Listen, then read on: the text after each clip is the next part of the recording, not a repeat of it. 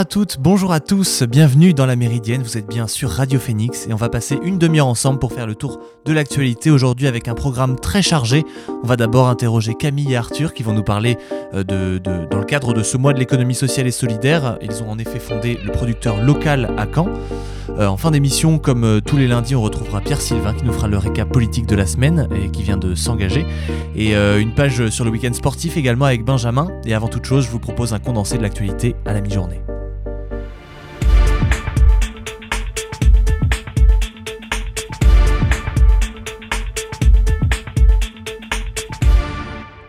Commençons ce flash avec une décision qui fait débat et qui nous vient d'Autriche. En effet, à partir d'aujourd'hui, les Autrichiens non vaccinés ou n'ayant pas contracté le coronavirus récemment devront rester chez eux, sauf motif impérieux.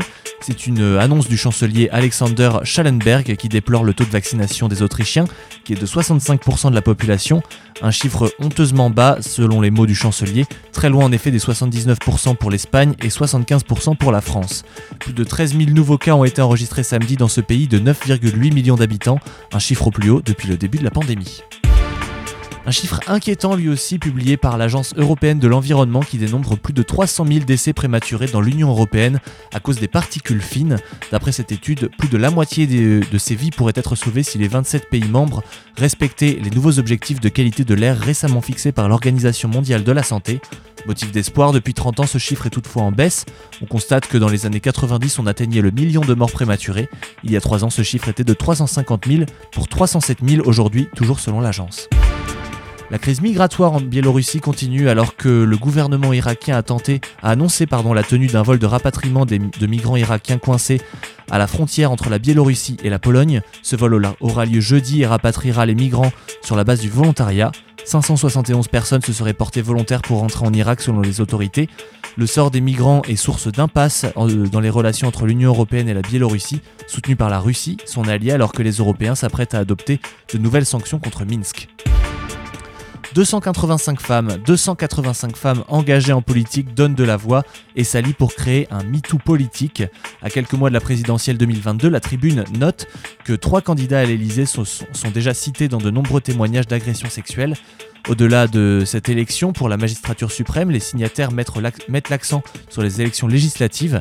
Elles mettent en avant que de nombreux élus actuellement en poste dans l'Assemblée sont cités également dans des affaires d'agression sexuelle et que leur statut leur donne la possibilité de bloquer ou de voter des lois sur le droit des femmes.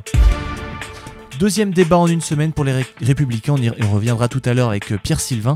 Ce débat a été diffusé hier en direct sur BFM et RMC. L'idée était surtout de convaincre les sympathisants de droite et pour cela, les débatteurs ont misé sur un thème en particulier, l'immigration. Ce débat est exempt de tout accroc malgré quelques désaccords, notamment sur l'OTAN ou l'éventuel confinement des non-vaccinés, était organisé à 48 heures de la date butoir d'adhésion à Les Républicains pour pouvoir voter au Congrès qui désignera le candidat. Et il est d'autant plus important qu'il y a énormément de nouveaux adhérents au parti, aujourd'hui 125 000 contre 80 000 il y a encore deux mois. Vous écoutez La Méridienne sur Radio Phoenix. Nous avons abordé donc les grandes lignes de l'actualité du jour, mais j'aimerais maintenant que nous reparlions un petit peu du mois de l'ESS. Euh, la semaine dernière, le directeur de la CRES, euh, Rodolphe Joigne, nous avait fait la présentation de l'économie sociale et solidaire. Et alors que nous entrons dans la semaine de la finance solidaire, j'ai voulu faire venir un acteur qui prône justement le côté solidaire dans le commerce. Euh, j'ai avec moi Camille et Arthur. Bonjour. Bonjour.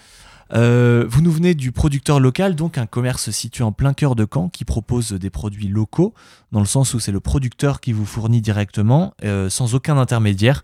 Euh, je voudrais savoir déjà comment se fait le choix des producteurs avec qui vous travaillez. Est-ce que vous avez une charte avec eux, notamment sur les pesticides, l'alimentation, le bien-être du bétail éventuellement, etc. Alors la charte première, en fait, le, le principal euh, leitmotiv, on va dire, du producteur local, c'est euh, déjà la distance entre euh, le magasin et les producteurs. On est dans une limite autour de Caen, du coup, du magasin, de 150 km maximum. Nous, on est à 50 km en moyenne dans le magasin. Et après, en, termes de, de, qualité de produit, c'est vrai aussi qu'on essaye de bénéficier le plus possible les agricultures raisonnées ou les labels, les labels qu'on a bio ou même régionaux des choses comme ça. Et puis aussi, ben, par exemple, quand on parle de bétail ou, ou euh, de, de, de, viande ou tout ça, peut-être des labels un peu plus respectueux des animaux. Et comment est-ce que vous vous assurez justement de, de ce respect? Est-ce que c'est un, un, contrat de confiance que vous faites avec, euh, avec les différents producteurs? Est-ce que c'est euh, voilà, il y a un papier, euh, quelque chose d'écrit sur lequel euh, ils attestent euh, effectivement euh, ne pas, enfin voilà, respecter aussi le, le bien-être animal, le, le, notamment en termes de kilomètres carrés euh, que chaque animal pourrait avoir pour pour Oui, c'est euh, euh, un mélange des deux. Il y a, il y, a aussi- il y a évidemment de la confiance entre les producteurs et, et- et nous-mêmes. Enfin, de toute façon, ce sont les producteurs qui gèrent le magasin, donc Mhm. euh, il y a directement de la confiance là. Et puis aussi, ils ont leurs labels qui ont- sont certifiés par l'État, euh, des choses comme ça en fait qui attestent euh, ben, de leur qualité, on va dire, de, de leur production. D'accord. Euh, quel rôle vous avez au sein, de, au sein du producteur local Euh, Je sais que j'ai eu directement contact avec, euh, avec toi, Camille. Euh, Arthur, c'est quoi ton rôle euh, au, sein de, au sein de ce commerce? Euh, alors du coup, moi, je suis en alternance commerce, donc euh, mon rôle, c'est de d'assurer la vente et, euh, et aussi de d'assurer que le magasin soit tenu correctement.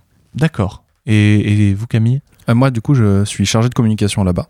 D'accord. Euh, et je m'occupe ben, de tout ce qui est euh, vous contacter, tout ça. Enfin, faire vivre euh, le, le magasin quoi dans notre ville. Mais tout à fait, c'est c'est d'ailleurs le, le principal enjeu, je pense. Euh, et est-ce que le, le défi, c'est maintenant de faire connaître aussi le, le modèle que vous prenez et de le démocratiser Et pour cela, il y a plusieurs euh, initiatives qui ont été faites. Je pense notamment au défi du mois sans supermarché euh, qui se passe en février. Euh, voilà, c'est le, février sans supermarché.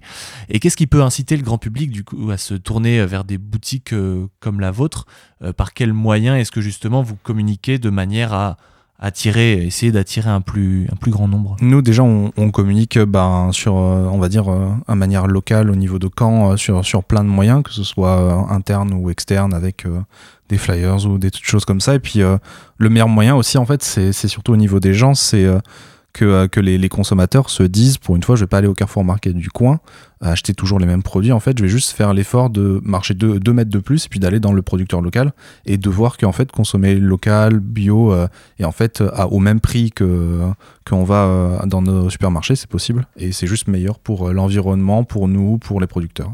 Voilà. Euh, quel modèle économique est-ce que vous prenez? Est-ce que vous pouvez nous expliquer un peu plus le fonctionnement? Comment est-ce que vous financez les producteurs qui sont directement sociétaires? C'est ce que vous expliquez, qui, qui donc euh, vendent leurs produits directement dans votre magasin. Et en quoi ça vous différencie des supermarchés classiques? C'est ça. Donc nous, on travaille sur un, commerce à but non lucratif.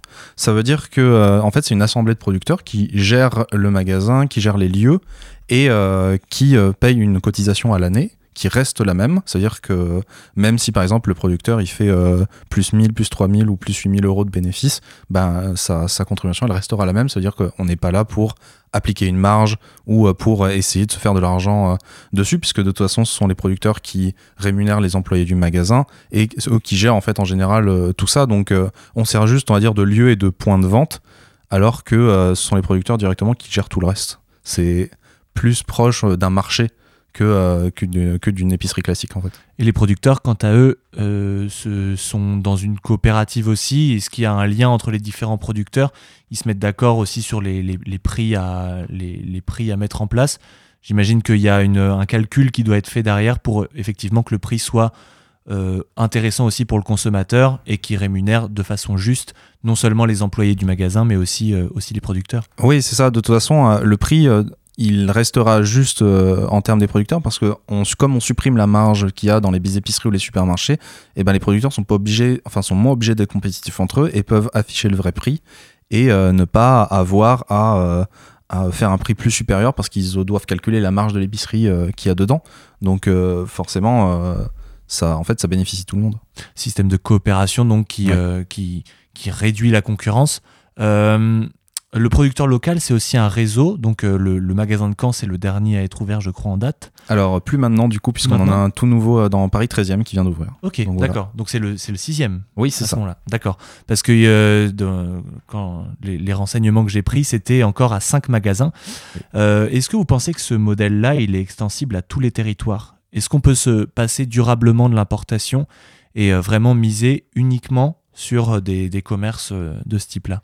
Alors se passer de l'importation euh, en France, oui, puisqu'on a quand même un, terroir et un territoire qui est très vaste et très varié euh, selon les régions. Après, on a aussi, bon, c'est vrai que ça compte un peu comme de l'importation, mais on a plein de territoires outre-mer qui sont quand même follement riches. Et mais plus généralement, genre dans une région on va prendre la Normandie, on est capable, nous par exemple, on a un catalogue très vaste au, local, ça va du poisson à la viande en passant par les légumineux, enfin on a vraiment tout, on a même euh, tout ce qui est pour hygiène, corps euh, ou, vaisselle, donc en fait on peut vraiment tout faire localement. Et ce qui, ce qui n'est pas forcément totalement adaptable, même à toutes les régions de France, malgré effectivement la richesse que, que dont vous parliez du, mm. terroir, euh, ça peut aussi être compliqué à adapter. On sait que là, jusqu'à maintenant, il y a Rouen, Le Havre, Paris et Caen qui s'y sont, euh, sont, mis principalement. Euh, comment est-ce que vous analysez ça? Est-ce que pour vous, euh, ça, peut totalement fonctionner? Par exemple, pour des territoires, des territoires ruraux, est-ce que des, des, commerces comme cela peuvent aussi ouvrir dans des territoires ruraux? Oui, je pense, parce qu'on a le premier magasin s'est ouvert à Bois-Guillaume, donc à côté de Rouen. C'est quand même quelque chose qui est plus rural que Caen ou Paris. Et alors pourquoi on a que des magasins, on va dire en Normandie, Haute-Normandie, tout ça? Parce que ben, la base de la, la base de la, de la structure avec donc euh, Claire euh, qui a fondé euh, sa société Ader, qui est gérante du local, elle est haute normande et elle voulait rester, on va dire, dans le patrimoine qu'elle connaît, donc normand. Mhm. Mais c'est totalement possible d'étendre ça à des, à des milieux ruraux parce que tous les milieux de France, en fait, ont ses spécialités, ont ses, productions locales. Il suffit de chercher, en fait. Oui. Chacun a ses spécificités, effectivement, qui peuvent faire que tout le monde peut y trouver son compte. Est-ce que ce serait possible et dans, l'idée de. Je, dois bien avouer que je suis jamais allé au producteur local. Il faut que je m'y rende d'ailleurs pour, euh, pour, euh, pour voir un peu mieux. Est-ce que ça serait possible dans l'idéal de faire ses courses que au producteur local? Absolument. On a vraiment un catalogue qui vous permet euh, de faire vos courses sans mettre le pied après dans un, dans un, dans un supermarché ou dans une épicerie. Incroyable. Et est-ce que le modèle fonctionne pour le moment? Est-ce que l'engouement espéré a bien lieu en termes de public, en termes d'accueil, euh, etc. Oui, le, modèle fonctionne en général dans les, dans les, dans les différents magasins. Le dernier à Paris, euh, enfin les deux en tout cas à Paris, ont un engouement qui est forcément supérieur à, à, aux ceux de Normandie parce que bon, ben, on se rapproche de la capitale. Mais en général, les magasins normands ont un, engouement, ont un engouement et euh, en fait ça marche. On voit de plus en plus de gens arriver et dire, et, dire en fait bah, j'ai découvert ça, je connaissais pas. effectivement, c'est une super alternative. je me tourne vers toi, Arthur le, profil de la clientèle euh, du magasin, si tu devais me le décrire, comment est-ce que tu pourrais décrire ça? Euh, On a des profils très variés de tous les âges, de tous les milieux, mais en général, c'est quand même des personnes qui sont euh, concernées par les problématiques environnementales, locales, et qui s'y sont déjà intéressées d'une certaine manière. Est-ce que euh, quand tu, quand tu vas voir les gens, que tu communiques avec eux, est-ce que justement tu mets l'accent là-dessus? Euh, Est-ce que vous avez aussi euh, connaissance de l'endroit exact d'où viennent les produits pour pouvoir effectivement le transmettre aux gens et en parler? Oui, oui, on a connaissance parfaite des produits. Et d'ailleurs, quand on parlait d'importation, il y, a forcément aussi des produits qui sont un peu plus rares, qu'on va pas forcément encore trouver en France. On vend là, par exemple, du chocolat ou des noix de cajou.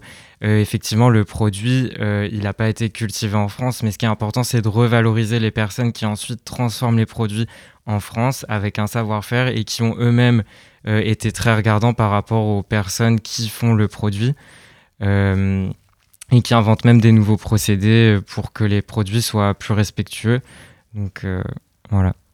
Euh, et, en tant qu'employé du producteur local, vous êtes donc rémunéré par les sociétaires qui sont les producteurs finalement. Euh, en ça, vous vous inscrivez aussi dans une démarche, euh, dans une démarche solidaire. Est-ce que c'est important pour vous dans la phase de recrutement, par exemple, d'être au, fait de ça et de est-ce que chacun a aussi une, une démarche écologique, écologiste, pardon, au moment où elle décide de d'envoyer son CV ou sa lettre de motivation et d'être prise dans le magasin? En tout cas, pour moi, ça a été important. Et euh, si j'ai proposé ma candidature dans ce magasin, c'est parce que j'étais concerné aussi par euh, cette problématique-là. Après, je suis pas sûr qu'on en fasse non plus un point d'honneur. On reste très inclusif. Euh, pareil, nos clients, en fait, on les laisse faire leur choix à eux. Et nous, ce qu'on veut, en fait, c'est inciter les gens à venir nous voir, à voir qu'on peut faire de cette manière-là et que ça marche très bien comme ça, quoi. Eh bien, merci beaucoup d'être venu présenter euh, le producteur local. Euh, ça fait partie justement de, ces commerces qui ont, qui ont ouvert euh, finalement assez récemment. Ça fait, ça fait combien de temps que... Ça fait deux ans qu'on a ouvert. Enfin, on a fêté nos deux ans en septembre.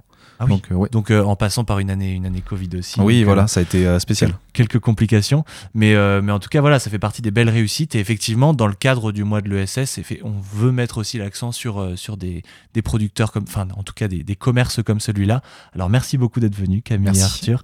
Et puis on va reparler effectivement de, du mois de l'économie sociale et solidaire un petit peu plus longuement dans, dans, pas très longtemps. Je vous souhaite déjà un maximum de réussite pour la suite de votre projet. Puis on va maintenant prendre une petite pause avec Not in My Name des Butter Shakers. C'est maintenant sur Radio Phoenix.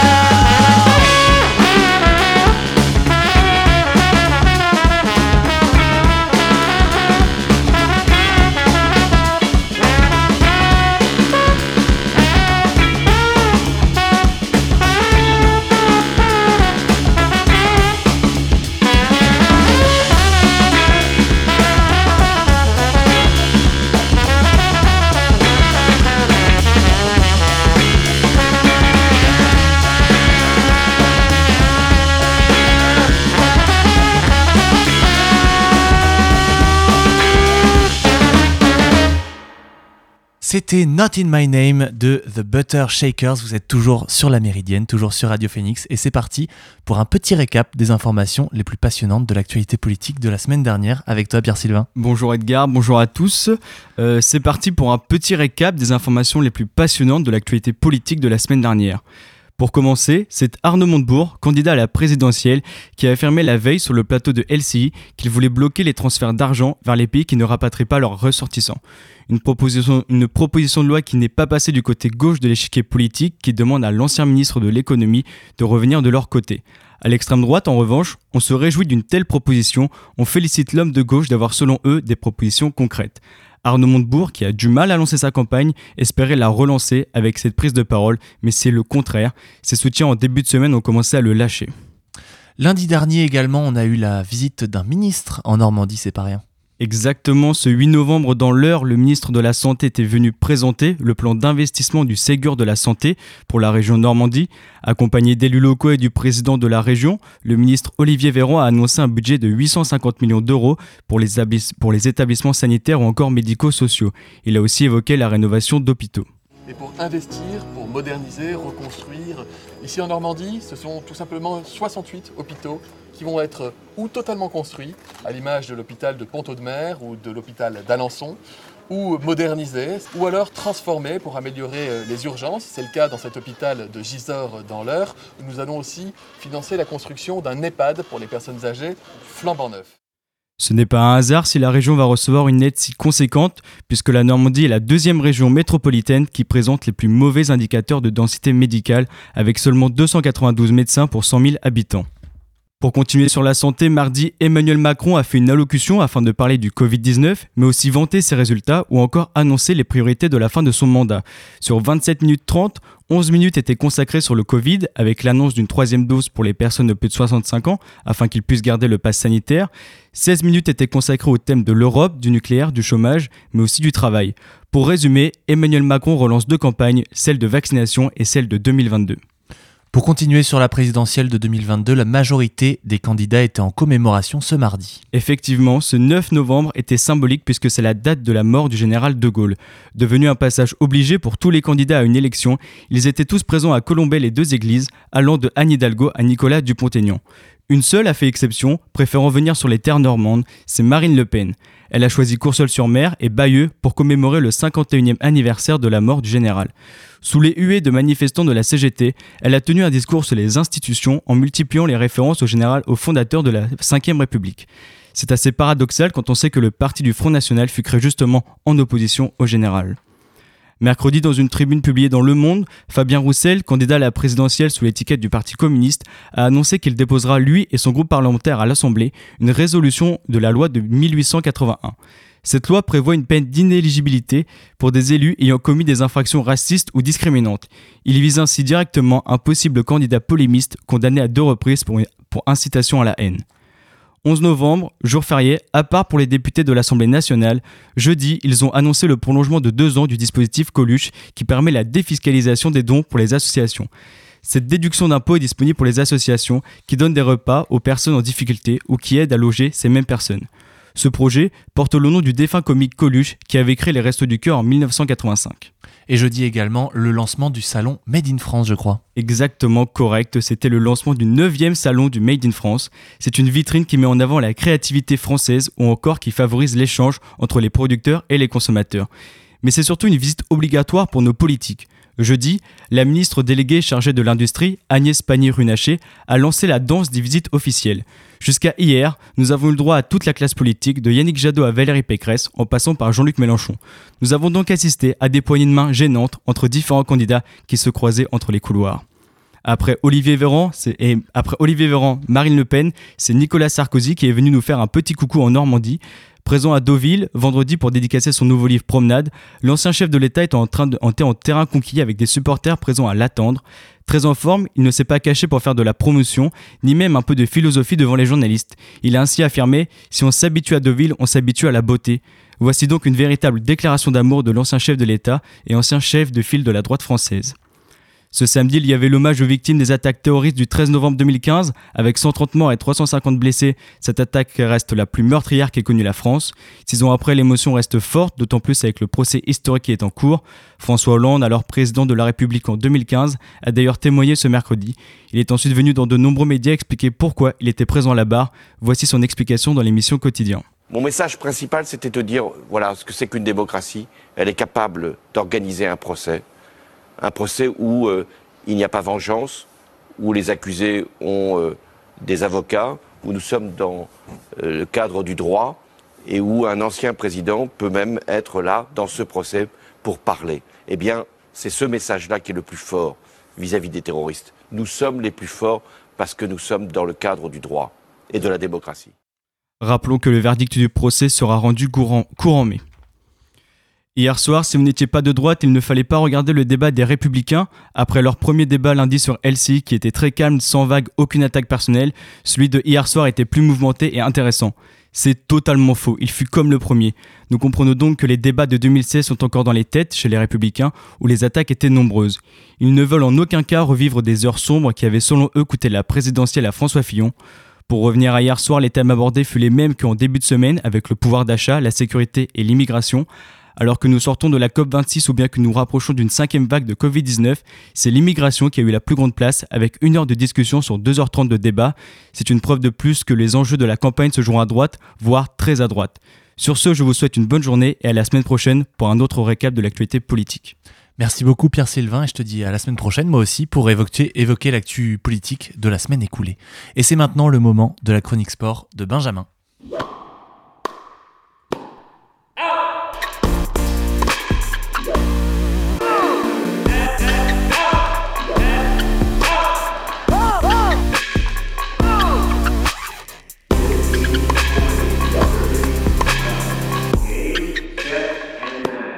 Week-end compliqué pour le sport canet qui a dû batailler à tous les niveaux pour des réussites assez variables. Il ne fallait pas être cardiaque pour suivre les clubs de Caen ce week-end.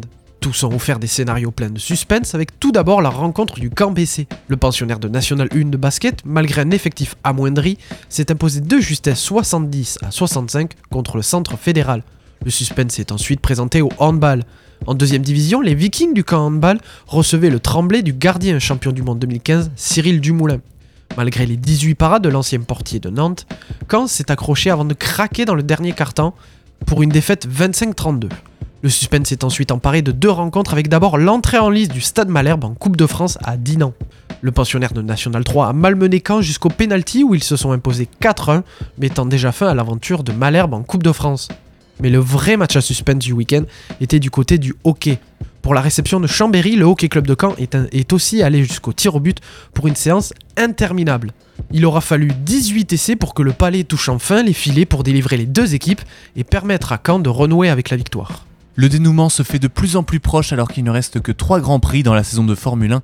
Lewis Hamilton a enfin renoué avec la victoire au Brésil pour se rapprocher de Max Verstappen au terme d'un week-end légendaire pour le Britannique. 25. C'est le nombre de places qu'Hamilton a remonté sur ce week-end. Parti dernier lors de la qualification sprint, il est passé de la 20e place à la 5e en moins de 30 tours. Sanctionné pour un changement de moteur, il a été obligé de s'élancer de la 10e place pour la grande course hier. Mais rien ne pouvait arrêter Lewis Hamilton ce week-end tellement il était déchaîné. Dès le cinquième tour, le septuple champion du monde se retrouve troisième derrière les deux Red Bull. Le pilote Mercedes se débarrasse d'abord de Sergio Perez avant de revenir sur Max Verstappen pour démarrer un combat qui va durer plus de 30 tours. Puis arrive le tour 48. Hamilton est dans les échappements de Verstappen. Le Britannique essaie de doubler le Néerlandais. Les deux voitures se retrouvent roue contre roue dans le premier virage. Verstappen ferme la porte et tasse Hamilton pour l'empêcher de passer. Mais le Britannique ne veut pas lâcher. Il faudra finalement que les deux voitures sortent de la piste pour qu'Hamilton cède et abandonne son dépassement pour retrouver la piste après un petit passage dans l'herbe. Mais ce n'est que partie remise. La défense agressive pleine de zigzags de Verstappen ne pouvait rien face à la fougue d'Hamilton. C'est donc finalement au tour 59 qu'Hamilton conclut cette bataille débutée dès le 27e tour en dépassant Verstappen pour aller s'adjuger la victoire. Lewis Hamilton est désormais à 14 points de Max Verstappen à 3 courses du dénouement final. En parlant de légende des sports mécaniques, une d'elles a tiré sa révérence ce week-end. Valentino Rossi, le légendaire pilote euh, MotoGP, a réalisé le dernier Grand Prix de sa carrière à Valence pour marquer le trait final d'une carrière d'exception. 22 saisons, 199 podiums, 9 titres, 371 Grands Prix disputés sur les 927 que compte l'histoire du championnat créé en 1949. Voilà ce que représente Valentino Rossi dans le monde de la moto, qu'il incarne comme personne depuis le 17 mars 2000, date de sa première course en MotoGP. Fabio Quartararo, qui a remplacé Valentino Rossi chez Yamaha cette saison, étant déjà sacré, tous les yeux étaient rivés sur le jubilé de l'Italien de 42 ans ce week-end. Au son des gratte-ciels vallées, le docteur a fait son dernier tour de piste, loin des meilleurs à la dixième place, et a ainsi pu profiter de son numéro fétiche, le 46 qui était partout. Dans les tribunes, sur les casques de ses adversaires et disciples comme Pecco Bagnaia ou encore son demi-frère Luca Marini. Et même sur son compteur qui comme symbole affichait 46 000 km parcourus en course pour valer à l'arrivée. Bref, sous un feu d'artifice, la moto a dit adieu à sa plus grande légende qui remet les compteurs à zéro, laissant derrière elle une carrière légendaire et des disciples d'exception pour prendre sa relève avec Marc Marquez, Marc Vignales et Fabio Quartararo. Passons au rugby maintenant à une semaine du choc contre les All Blacks. Le 15 de France devait vivre une répétition ce dimanche contre la Géorgie. Malgré un début de match poussif, les Bleus se sont largement imposés 41 à 15 avec une organisation qui prend petit à petit forme. 35e minute. La France mène 17 à 3. Mêlée à suivre introduction française. Antoine Dupont ressort la balle et trouve Gaël Ficou en position d'ouvreur sur sa gauche. Le joueur du Racing la met alors sur sa droite pour un Damien Penaud lancé à toute allure. L'ailier clermontois perce la défense géorgienne et vient inscrire un essai permettant d'augmenter encore l'avance du 15 de France. Cette action est symbolique des progrès des Bleus au niveau tactique, là où l'association Mathieu Jalibert en 10, Romain Tamac au centre avait échoué la semaine dernière, elle a beaucoup mieux fonctionné hier sur la pelouse bordelaise. La clé de cette réussite, des permutations entre les deux joueurs avec Ntamak positionné en ouvreur sur certaines phases, voire même Gaël Ficou comme sur cet essai à la 35e minute. Des progrès de bon augure pour les Bleus qui n'auraient plus à choisir entre les deux pépites dans le 15 de départ si cette réussite se confirme. Une réussite telle lors de ce match que Fabien Galtier a même tenté de faire passer Jalibert à l'arrière et Ntamak en 10 à la sortie de Melvin Jaminet pour un succès relatif avec le Bordelais qui s'est fait prendre sur le deuxième essai géorgien. Malgré tout, les choses vont dans le bon sens pour le 15 de France à quelques jours du choc contre les All Blacks. Un choc contre les All Blacks que l'équipe de France féminine de rugby a déjà joué samedi contre les championnes du monde en titre. Les Françaises ont été impressionnantes avec une victoire 38 à 13. 6 essais à 1, 13 points d'écart à la mi-temps. Bref, il n'y a pas eu de match entre les Bleus et les Black. Les Néo-Zélandaises ont fait illusion pendant les premières minutes en marquant les premières avant de se faire submerger par la fougue française et notamment Cyrielle Banet, auteur d'un doublé dans le premier quart d'heure avec un essai à la 11e minute et un autre à la 15e. 19 points en première mi-temps, 19 en seconde, les Bleus ont été régulières tout le match, ne laissant aucune place au hasard, ni à un réveil néo-zélandais, avec une grande efficacité dans les zones importantes pour marquer, mais aussi pour défendre, avec une magnifique défense collective à la 54e minute. L'équipe de France confirme ainsi sa belle tournée d'automne avec un large succès contre les champions du monde en titre, après la grosse victoire contre l'Afrique du Sud la semaine dernière, 46 à 3. De bon augure à un an de la Coupe du Monde et à 4 mois du début du tournoi Destination. Merci Benjamin pour ce tour de l'actualité sportive en espérant que le sport canet soit plus en réussite ce week-end. Et c'est sur ces news sportives que se termine cette émission de la Méridienne. On se retrouve demain pour une nouvelle émission. Merci à Guillaume en régie pour la gestion du son. Merci encore une fois à Pierre Sylvain et Benjamin, les chroniqueurs de cette émission. Et n'hésitez surtout pas à écouter les podcasts de la Méridienne sur phoenix.fm. Bonne journée à tous. Salut